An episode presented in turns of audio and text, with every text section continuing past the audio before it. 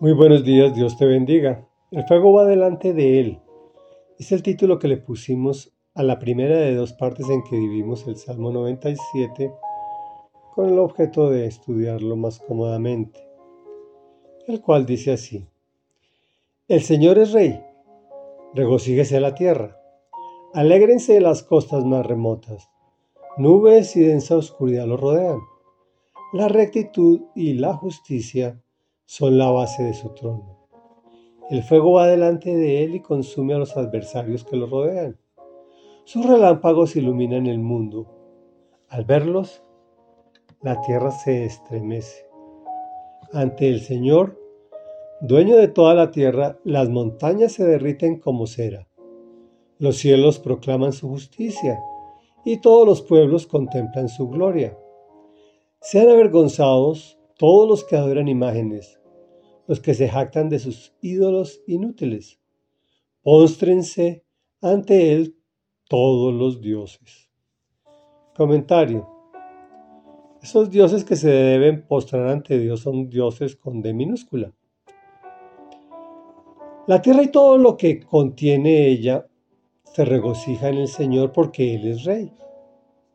No solo se regocija la tierra, sino que obedece a su diseño, cumpliendo las leyes físicas que Dios le estipuló desde el principio.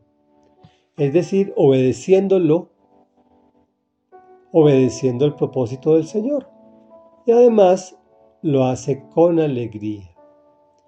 Dios es justo y recto, es parte de su esencia, de su ser. Irradia luz por donde va. El fuego va delante de él y consume a los adversarios que lo rodean. Este fuego también es luz. La rectitud y la justicia son la base de su trono.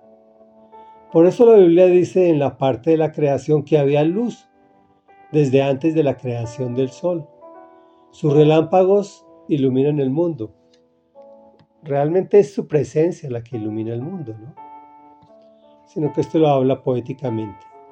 Por otro lado, nos habla este salmo que serán avergonzados todos los que adoran imágenes.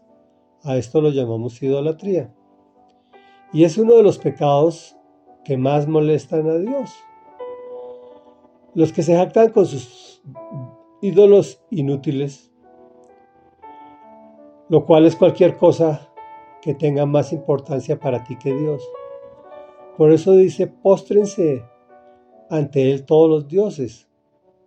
Dedícale tiempo de calidad, es decir, reuniones de oración donde abres tu corazón a Él. Reflexión. Entiende que Dios es el dueño de todo. Eso quiere decir que todo le pertenece, por lo cual eres de su propiedad. Esto determina que, no debe haber nada más importante para ti que el Señor. De lo contrario, es idolatría. Y lo más sensato sería esperar el castigo, aquí en la tierra. Y en la eternidad, ni pensar que se va a llegar allí. Oremos.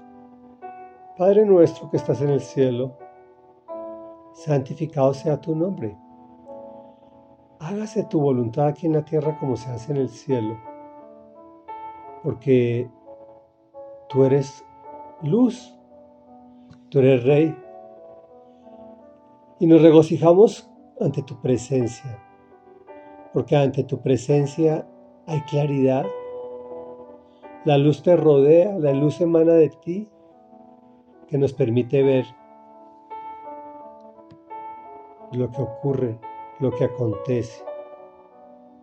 Gracias porque eres el dueño de todo y todo te hace caso, todo te obedece. Por eso quiero contemplar tu gloria y adorarte en espíritu y en verdad. Además, te ruego en el nombre poderoso de tu Hijo Jesucristo, que quites de mí todo ídolo inútil que interrumpa mi sana relación contigo, porque yo quiero postrarme ante ti como lo hace toda tu creación, entregándote todo mi corazón. Y eso lo hago en el nombre poderoso de Jesús. Amén y amén.